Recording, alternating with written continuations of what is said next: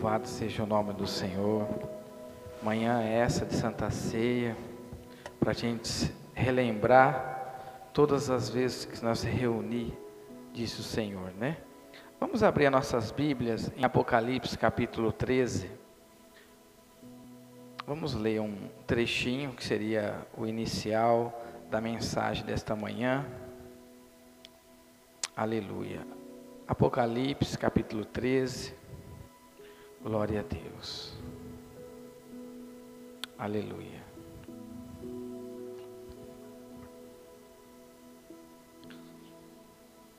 Vamos ler do versículo 11 até o 18.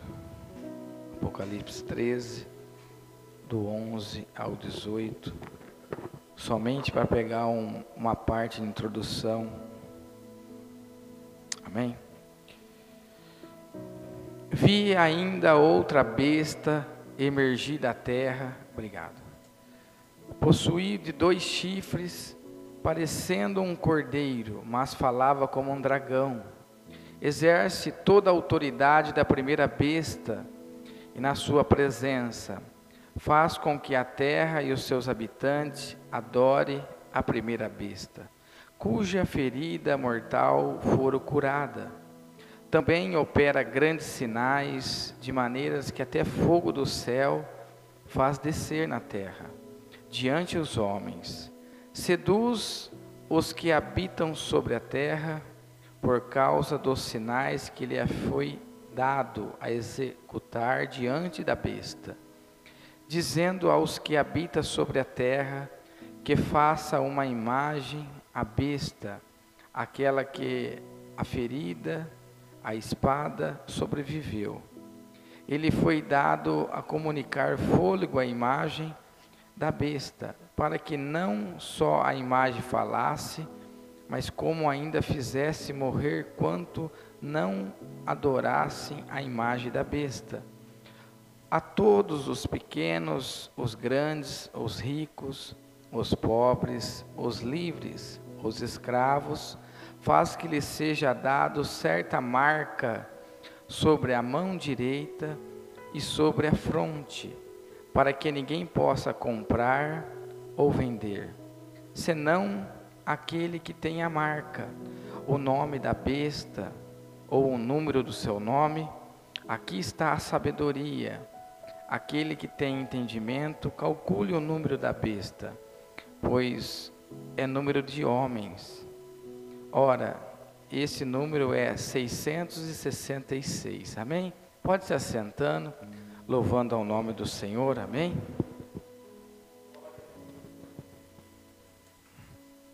Irmãos, eu li todo esse trecho da palavra para, na verdade, focar esta mensagem no versículo 16. A todos os pequenos, grandes, ricos, pobres, livres escravos, faz que lhe seja dado uma certa marca.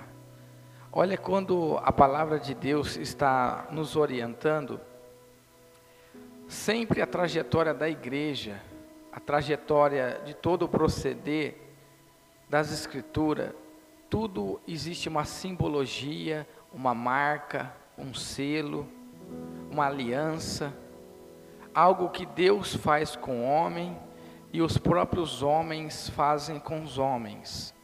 Mas quando a palavra vai dizer que foi dada uma certa marca na mão direita ou sobre a fronte, o que é a fronte? A fronte é a nossa mente, é o que nós pensamos. Eu sempre falo que assim como o homem, ele pensa, ele age. Assim como o homem, ele pensa em adquirir alguma coisa e ao passar dos dias, os anos, ele vai lá e adquire, porque ele estava pensando em algo até ele conseguir. Então, com a nossa mão, aquilo que nós pensamos, com a nossa mente, aquilo que nós pensamos, com as nossas mãos, nós adquirimos. Só que a palavra está dizendo que foi dada uma marca tanto para os grandes, os pequenos, os pobres, os escravos, os livres. Uma certa marca que só vai poder comprar e vender quem adquire isso. Nós sabemos bem que nos finais do tempo, Satanás ele está já movimentando o seu império das trevas para poder dominar os homens. Em toda a trajetória do povo de Deus, o povo por muitas vezes foi escravo na Babilônia, no Egito e assim por diante. E todos os reis, todos os egípcios, eles tinham uma marca, um selo, algo que era do seu povo. Aqui não é diferente. Quando Satanás, ele já está trabalhando no governo mundial para trazer uma só moeda. Como nós podemos entender, irmãos, que é uma só, uma só espécie de dinheiro? Quando nós falamos de dinheiro, nós pensamos no dinheiro físico. Os dias que a, caminha, a igreja, a humanidade está caminhando para o fim, não vai existir mais o dinheiro físico, esse dinheiro que nós fazemos arrecadação aqui, de oferta, de dízimo, porque o dinheiro físico está cada vez mais sumindo. Hoje eu e você temos a facilidade de comprar no Pix, na transferência, no depósito, um dinheiro virtual que vai e vem para as mãos, entre aspas. Aqui, quando o governo de Satanás ele for instituído na sua plenitude, não vai ter mais como eu comprar e vender se eu não fizer parte desse sistema.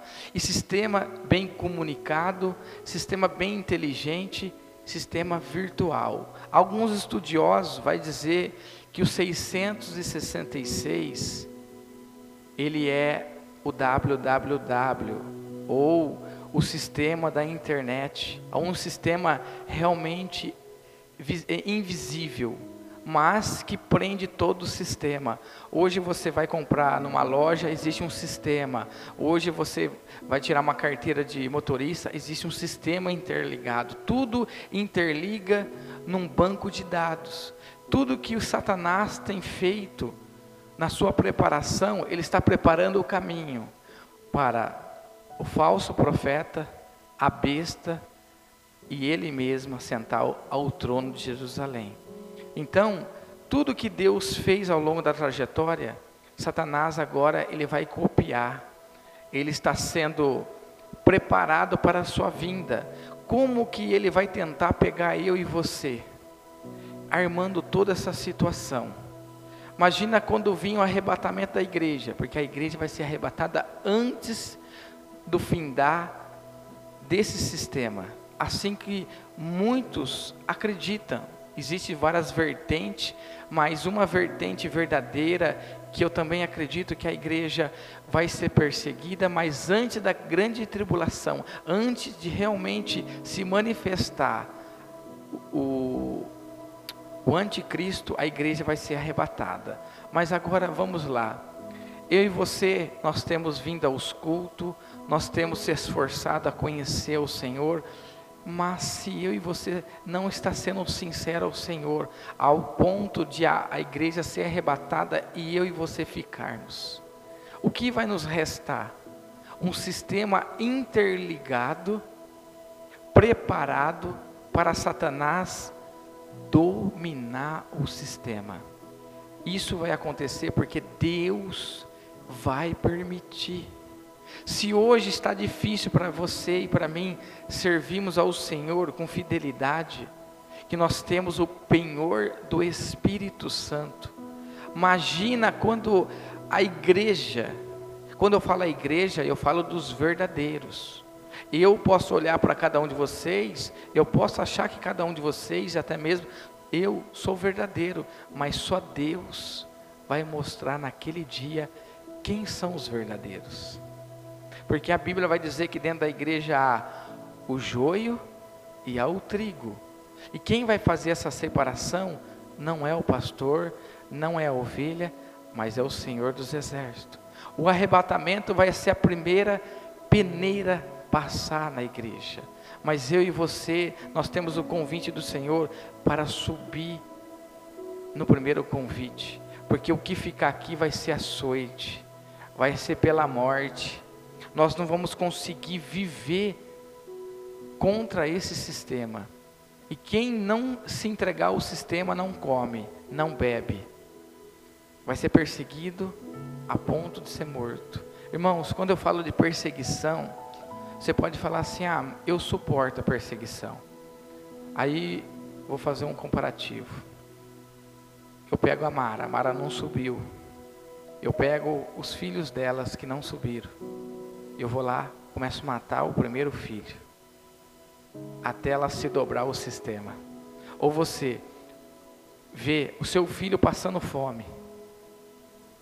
Vocês têm noção o que um pai, uma mãe vê o seu filho implorar por comida, por bebida. Irmãos, e quem tem não vai dar. Por quê? Porque faz parte de um sistema.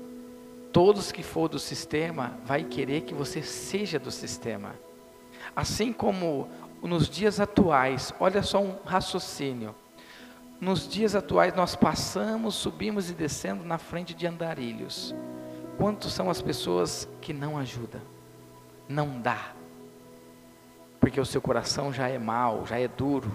Agora, quanto mais dentro de um sistema preparado de que os santos subiram, ficaram pessoas que não verdadeiramente entregaram a sua vida ao Senhor. E quando eu falo essas pessoas, não falo somente daqueles que estavam na igreja e não subiram, mas aqueles que não temiam já o Senhor.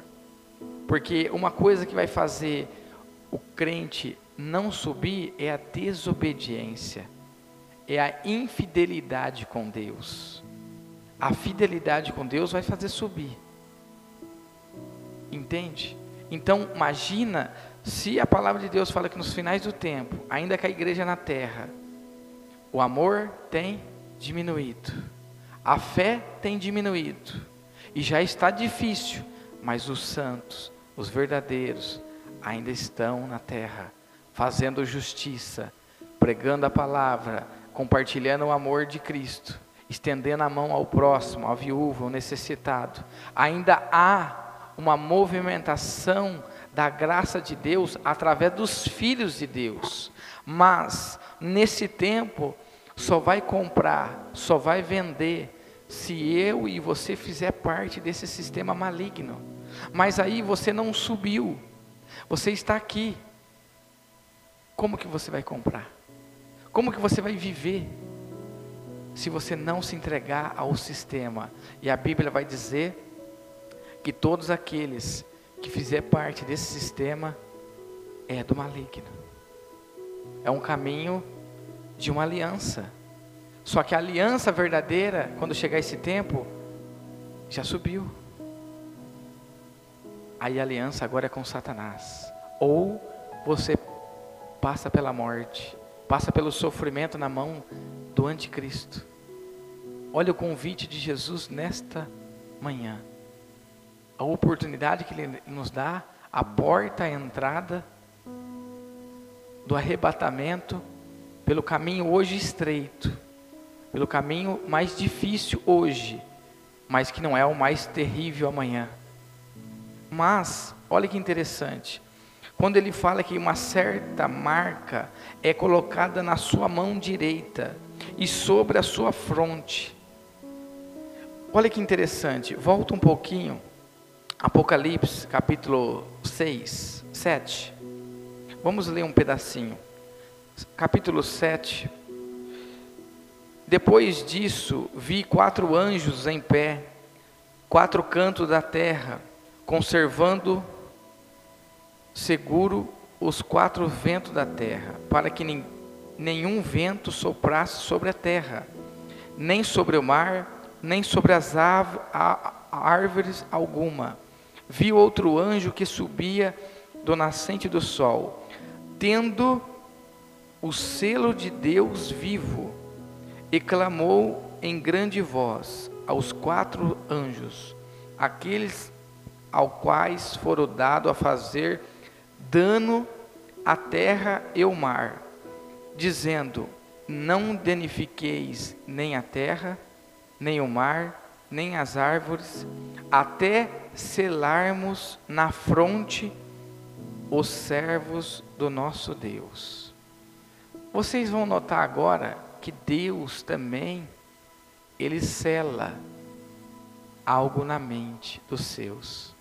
Assim como Satanás, eu falo que ele é um copião, tudo que Deus faz, Satanás tenta copiar para tentar passar por luz, passar por um sistema bom. Deus também, ele mesmo criou uma marca na nossa fronte. Aí eu te pergunto, você sabe qual que é essa marca? Esse selo? Vamos abrir Efésios, capítulo 1.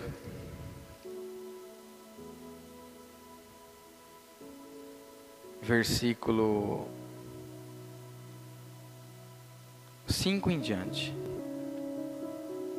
Vamos pegar o 3 diante. Dito Deus, o Pai de nosso Senhor Jesus Cristo, que nos tem abençoado com bênçãos espirituais nas regiões celestes em Cristo, assim como nos escolheu nele antes da fundação do mundo, para sermos santo e irrepreensível perante ele, em amor, nos predestinou para ele, para a doação de filhos, por meio de Jesus Cristo, segundo a beneplácito, beneplácito da vontade, para louvor da glória da, da sua graça, ele nos concedeu gratuitamente no amado, no qual temos a redenção pelo seu sangue, remissão dos pecados segundo a riqueza da sua graça, que nos derramou abundantemente sobre nós toda a sabedoria, prudência, desvendando-nos o mistério da vontade segundo a beneplácito que propusera em Cristo de fazer convergir nele a dispensação da plenitude dos tempos, todas as coisas, tanto as do céu como as da terra, nele digo, no qual fomos também feito herança, predestinado segundo o propósito daquele que fez todas as coisas conforme o conselho da sua vontade, a fim de que sejamos para louvor da sua glória, nós, os que de antemão os esperamos em Cristo, agora, em quem também vós, depois de ouvir a palavra da verdade, o evangelho da vossa salvação, tende nele também crido, foste selado com o Espírito Santo da promessa. Na fronte de cada um de nós, qual é a marca que Cristo nos deu? o Espírito Santo. A marca da igreja nos vossos pensamentos tem que ser o Espírito Santo. Assim como na marca que Satanás vai colocar na mente das pessoas, a ingratidão, o desrespeito, a, a maldade e a idolatria e tudo aquilo que os homens amam, Deus ele coloca na fronte dos seus um selo poderoso. Por que selo? Porque quando você vai estudar os reinos, vai falar que somente um rei usa selos. Quando nós vamos ler a carta de Esther, vai falar que o rei, ele sela com seu anel. Era muito comum usar um selo. Aqui, a forma como a palavra fala que é um selo, é colocado na fronte porque só um rei pode fazer isso. Só que aqui nós estamos falando de dois reinos: o reino celeste e o reino da terra. Jesus não veio para reinar na terra, ele veio viver na terra, mas para glorificar o reino dele que está no céu. Por isso que quando ele está na mão de Ponto Pilácio, ele é interrogado e fala: Tu é um rei?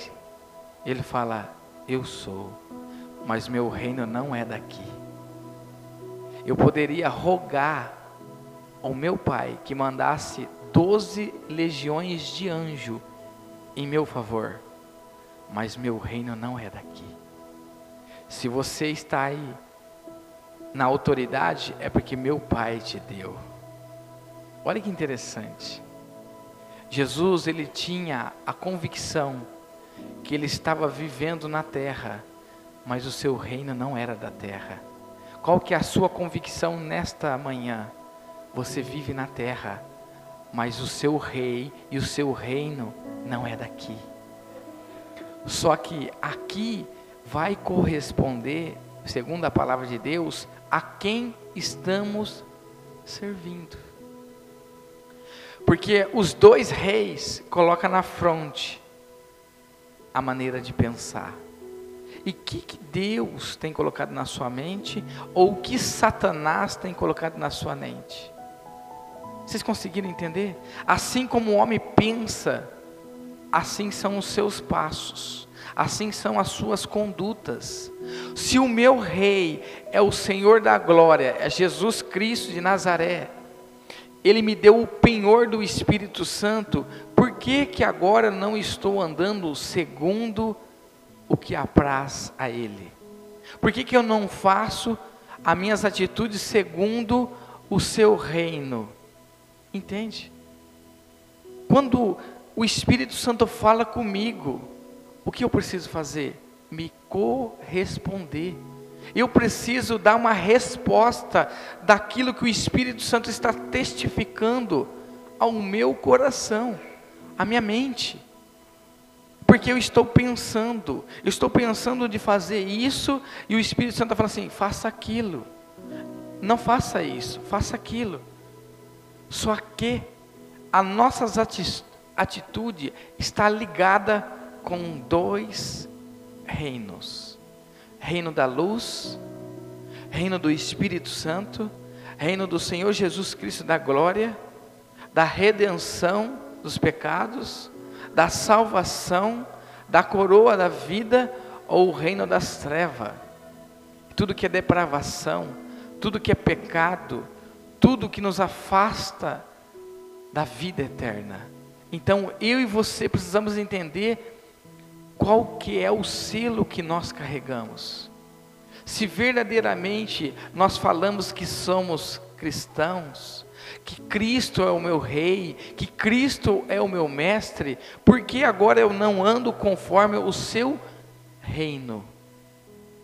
Por que eu não dou uma resposta segundo aquilo que Ele me chamou e de dia e de noite Ele está falando na minha mente?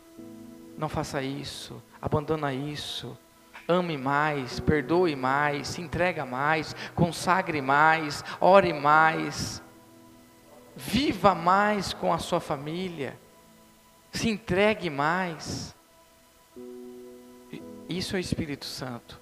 Agora, o que é o espírito das trevas? Qual que é o selo na mente de uma pessoa?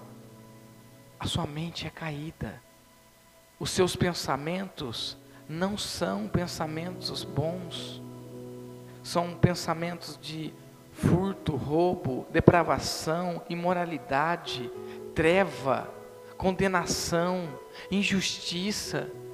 Vocês estão entendendo que tudo que Deus faz é bom e maravilhoso, mas tudo que o Satanás vê, o que Deus fez é bom, ele vai lá copia, mas distorcendo a luz de Cristo em treva. Antigamente, há 15 anos atrás, quando uma pessoa cristã ia alugar uma casa, e o dono da casa não era nem servo de Deus, sabia que era um crente que ia alugar a casa, ele alugava de olho fechado sem fiador. Hoje, não pode mais ser dessa maneira. Não tem testemunho vivo. Não vive a integridade daquilo que fala. Porque nós estamos falando que somos de Cristo. Nós estamos falando que nós viemos nessa mesa reviver todo mês a Santa Ceia, o corpo e o Cristo, de, o sangue e o corpo de Cristo. Mas no dia a dia estamos desfazendo as palavras de Jesus. Como? Com as nossas atitudes. Porque nós somos uma carta aberta às pessoas e elas estão lendo quem somos nós. Por isso que a palavra de Deus vai falar que nós somos filhos de Deus. E quando nós somos filhos de Deus, a palavra de Deus vai falar que a terra, a criatura está gemendo à espera da manifestação dos filhos. Olha que interessante. Deus vai ser Deus através dos filhos agora. Mas eu e você temos se colocado como carta aberta, mostrando as nossas atitudes cotidianas para a sociedade ver Cristo em nós? Será que quando alguém pisa no meu pé, no meu carcanhar, qual que é a resposta que eu estou dando? Quando eu sou defraudado, qual que é a resposta que eu estou dando? Quando eu, alguém faz alguma coisa contrária à minha vida, qual que é a resposta que eu estou dando? Quem eu estou mostrando que eu sou? Cristo ou igual às pessoas que servem ao mundo? Entende? Qual é o selo? Irmão, nós somos falhos, mas nós temos aquele que é santo, aquele que é verdadeiro. Por isso que ele vai falar que é a palavra da salvação. Olha o versículo 13: Em quem também vós, depois de ouvir a palavra da verdade, o evangelho da salvação, tendo também crido, eu ouvi e agora eu tenho que crer. E como que eu creio? Eu tenho que confessar o que eu estou ouvindo. Confessar não é falar, viver. Porque falar, o papagaio fala. Falar, Satanás fala. Ele também sabe que Deus existe. Com muito mais êxito do que nós. Porque ele vivia com Deus. Vocês entendem isso? Ele era um querubim de adoração. Só há três querubins que era de adoração, um de adoração, um de guerra e um de mensageiros. Então era três. Um caiu. Lúcifer caiu. Ele quis engrandecer. Por isso que todo espírito de soberba, todo espírito de engrandecimento não vem de Cristo vem de Satanás, porque ele quis estar no mesmo lugar que Deus ou até mais acima. Então Deus derrubou ele porque porque ele já não entregava mais um coração de adorador, porque ele não servia mais, porque ele se encheu de vaidade. Aí ele vai dizer aqui ó, no versículo 4, aí não, ainda no, no 13 o evangelho da nossa salvação, tendo nele também crido, foste selado com o espírito da promessa. Uma coisa eu andar com Cristo, está lutando para crer e viver as escrituras ao ponto dele me selar. Sabe o que quer dizer isso? Quando verdadeiramente Jesus sela a pessoa, eu não estou falando no falar em línguas. Eu estou falando você receber a plenitude do Espírito Santo. Amém? Se você for selado com o Espírito Santo, você vai passar provação, vai entrar na provação e vai sair da provação, porque você vai estar ouvindo o Espírito Santo. Você vai passar por uma dificuldade, e o Espírito Santo que selou a sua mente vai estar guardando você nas atitudes. É isso que é uma pessoa selada. Uma pessoa selada é uma pessoa guardada. O selo, ele tampa, ele veda e ele conserva o que é precioso. Amém, irmãos? O qual é o penhor da nossa herança tendo resgate da nossa prosperidade, o louvor da sua glória. Irmãos, Cristo, Ele requer de cada um de nós o zelo, o zelo pelo selo, o zelo pelo penhor do Espírito Santo, porque foi através do seu sacrifício no madelo, foi necessário Ele morrer por nós o seu sangue se verter naquela cruz, para que ele morresse e ao terceiro dia ressuscitasse, e depois dele aparecer por muitos dias aos seus, ele falou: Eu vou subir aos céus, vocês não vão me ver mais, mas vou trazer vocês a promessa do meu Pai, o Espírito Santo, que vai batizar vocês com, com graça, com fogo. Irmãos, o penhor do Espírito Santo. Qual que é a sua intenção de realmente clamar e viver a busca do Espírito Santo? Porque nós só conseguimos sair da mornidão, só cons conseguimos sair de uma vida patética, uma vida enojada, se nosso coração queimarmos pelo Espírito Santo, se nosso coração almejar o Espírito Santo.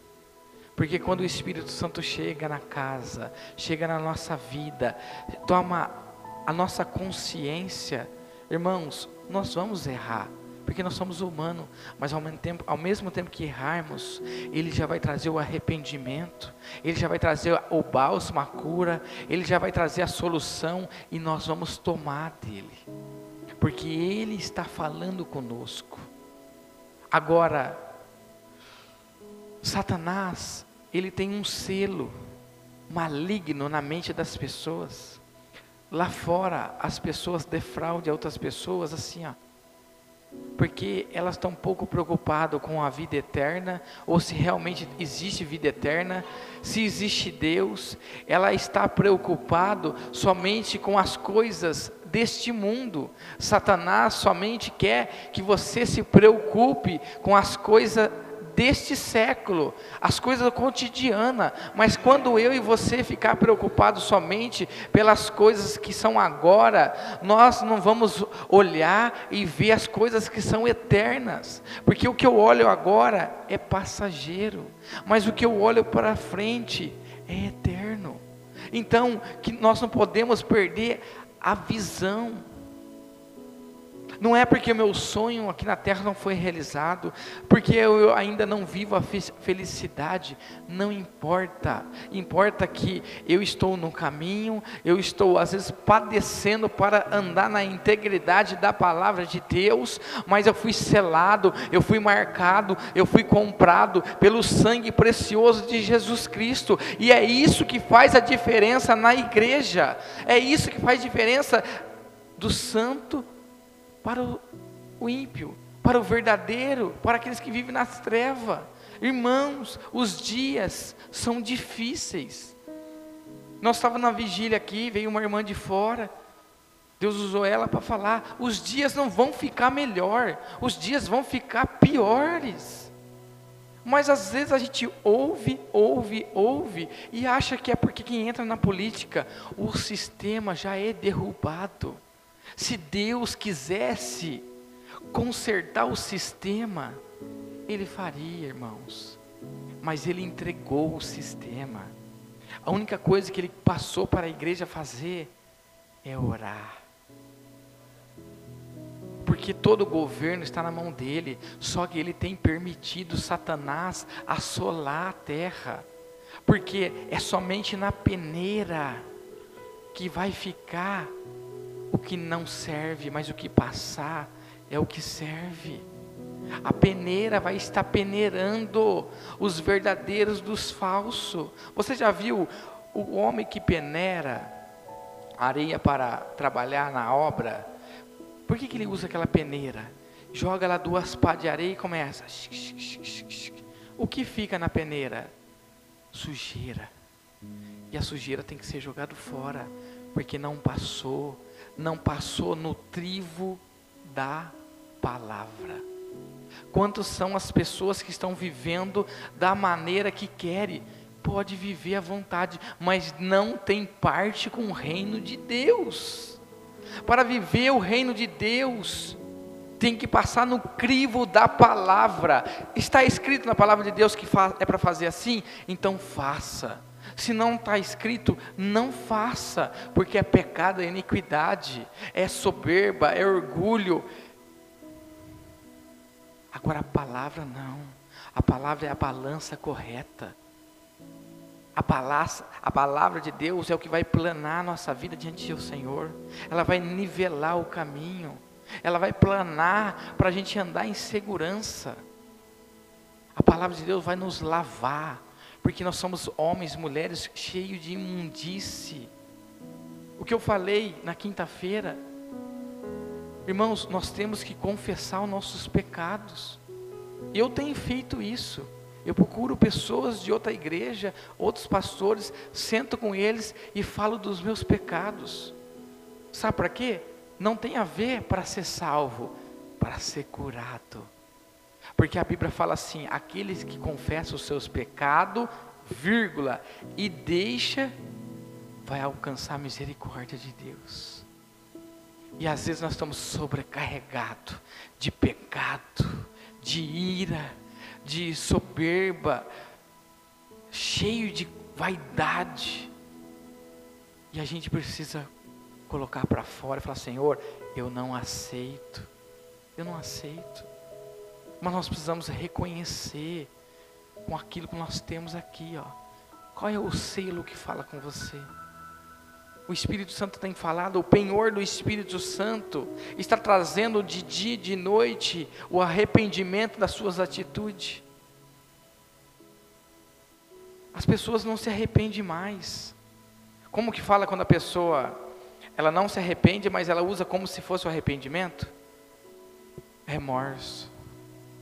Deus está pouco preocupado com o seu remorso. Ele não pode fazer nada para a pessoa que tem remorso. Mas para a pessoa que se arrepende, verdadeiramente, a graça chega, a cura chega, a transformação chega. Agora, abra Romanos capítulo 12. Olha que interessante. Porque quando nós vivemos o selo de Cristo na nossa mente, tem que produzir este culto a Deus. E, e, é tão interessante que a minha Bíblia, acho que a grande maioria vai dizer a mesma coisa. Ela tem um texto aqui, chama assim, a nova vida. A sua Bíblia, como que está? A, a minha está nova vida. Aí ele fala assim, ó, rogo, rogo-vos, por irmão, pela misericórdia de Deus, que apresentai os vossos corpos por sacrifício vivo, santo, agradável a Deus, que é o vosso culto racional. Aí ele vai falar assim, ó, culto racional. Onde está o culto racional? No meu selo, na minha mente. Ele chama de fronte. O selo de Deus é colocado na fronte. De dia e de noite meditamos na palavra de Deus. Por isso que Salmo 1 fala que é para meditar na palavra de dia e de noite. De dia e de noite. Porque de dia para que eu não venha a cair de dia. E meditando de noite para que eu não venha a cair de noite. Para que eu possa andar em todo o percurso da minha vida em segurança, na palavra, vigiando o que eu ouço, o que eu vejo e o meu proceder.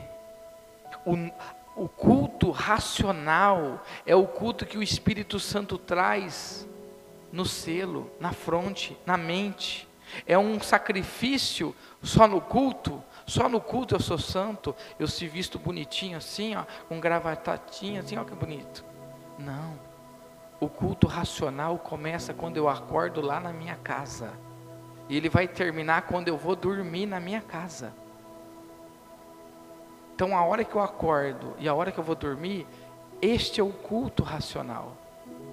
E quantas pessoas se preocupam de viver um culto lindo, gostoso, maravilhoso, somente dentro de quatro paredes, na frente das pessoas. Não tem um, uma história, eu creio que é verídica, que diz assim: uma família, pai e mãe, dois filhos, vão para a igreja. E lá ele vê o pai dele conversando, a mãe conversando, um ambiente gostoso, tudo, né? Aí fala, vamos embora. Ah, pai, vamos ficar aqui. tá gostoso, porque aqui o senhor não xinga, aqui o senhor não briga, aqui o senhor não, não bate. Porque ele vivia somente um culto racional dentro da irmandade, mas quando chegava no seu lar, ele espanca os filhos, ele xinga, ele bate, maltrata a esposa. E o culto? E o culto de entendimento racional a Cristo? E a vida de sacrifício? Sabe o que é uma vida de sacrifício? É quando você tem que abrir mão daquilo que você não queria. Porque abrir mão das coisas que a gente já sabe que é pecado, irmão, isso é uma coisa. E quando Cristo pede para você abrir mão de coisas que são lícitas, são corretas, sabia disso? Por isso que eu gosto de falar do jejum. Todos nós podemos acordar de manhã, tomar um café da manhã, almoçar, café da tarde, jantar, tomar aquele chazinho ou um leitinho para dormir. Mas quando você decide viver um período do seu dia ofertando o seu café da manhã, o seu almoço, ou o seu café da tarde, ou a sua janta ao Senhor, você está saindo só do básico, mas fazendo algo jamais. Quando a Bíblia fala para você trazer as suas ofertas à casa de Deus, mas quando lá fora você também oferta na vida dos seus, isso também é agradável ao Senhor. Entende? Você não está fazendo só aquilo que é de direito, você está exercendo um nível a mais de justiça. Entende? Então, à medida como eu vou vivendo, eu vou me entregando, eu vou me posicionando na palavra de Deus, nós vamos agradando a Deus de maneira sobrenatural e poderosa porque ele fala: Rogo, pois, irmão, pela misericórdia de Deus, que apresentei os vossos corpos por sacrifício vivo, santo, agradável a Deus, que é o vosso culto racional. Se você vê, irmãos, quantas coisas estão acontecendo na igreja atual de Cristo, gente sapateando, pulando, fazendo cada mimimi que não é do Espírito Santo tudo aquilo que vai defraudar o homem, que vai trazer sensualidade, o Espírito Santo não está fazendo isso. E a gente tem que tomar cuidado, porque até mesmo nós, nós trazendo homens de Deus, pessoas que nós sabemos são de Deus, mas nem sempre essas pessoas ainda podem falar por Deus porque o homem também fala e nós precisamos estar atento se é Deus usando a pessoa ou se é a própria carne falando, porque o homem também ele é errante. E às vezes nós achamos que o pastor, o profeta, o, o missionário, a missionária, tudo que ele fala é de e não é. Por isso que tem um, um dom que chama discernimento de espírito. Eu preciso ouvir e discernir pelo Espírito Santo se procede dele, ou se procede da carne, ou se procede do maligno. Não vos conformeis com esse século, mas transformai pela renovação da vossa vossa mente afronte, mente, selo. Se você está frequentando os cultos, mas você não tem sido transformado, o que está errado? É a palavra de Deus ou é eu e você que não aceitamos a palavra de Deus? Porque verdadeiramente, quando nós aceitamos a palavra, o Espírito Santo, ele trabalha na palavra. Ele se move na palavra.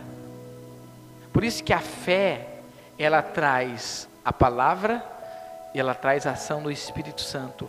Jesus falava assim: vai, a tua fé te salvou. Fé é a convicção de fato das coisas que eu não estou vendo, mas a convicção que já aconteceu. Então o médico pode falar assim, ó, não tem jeito, mas você fala assim, mas eu decidi crer e pela fé eu vou ser curado. A fé traz a mão do Senhor. Então, existe alguma coisa difícil ou impossível para Deus? Não. Eu tendo na minha fronte o cuidado de viver o selo, a fé, a palavra, o Espírito Santo vai me guiar. Ainda quando eu errar, Ele vai me disciplinar e vai me endireitar. Se eu e você quiser ouvi-lo, porque Ele não é existente, Ele nos convida a ouvi-lo. Satanás ele entra e arrebenta com a pessoa, mas, mas Deus não é assim. Não vos conformei com esse século. Irmão, a igreja tem se, se a igreja tem moldado ao mundo as coisas que o mundo tem pregado. A igreja tem sido um celeiro das coisas do mundo. Tudo tem na igreja agora. Tudo pode na igreja. Mas a santa palavra não diz isso. A palavra de Deus não fala isso. E onde a palavra de Deus não fala, eu e você não podemos falar, não podemos andar, não podemos prosseguir.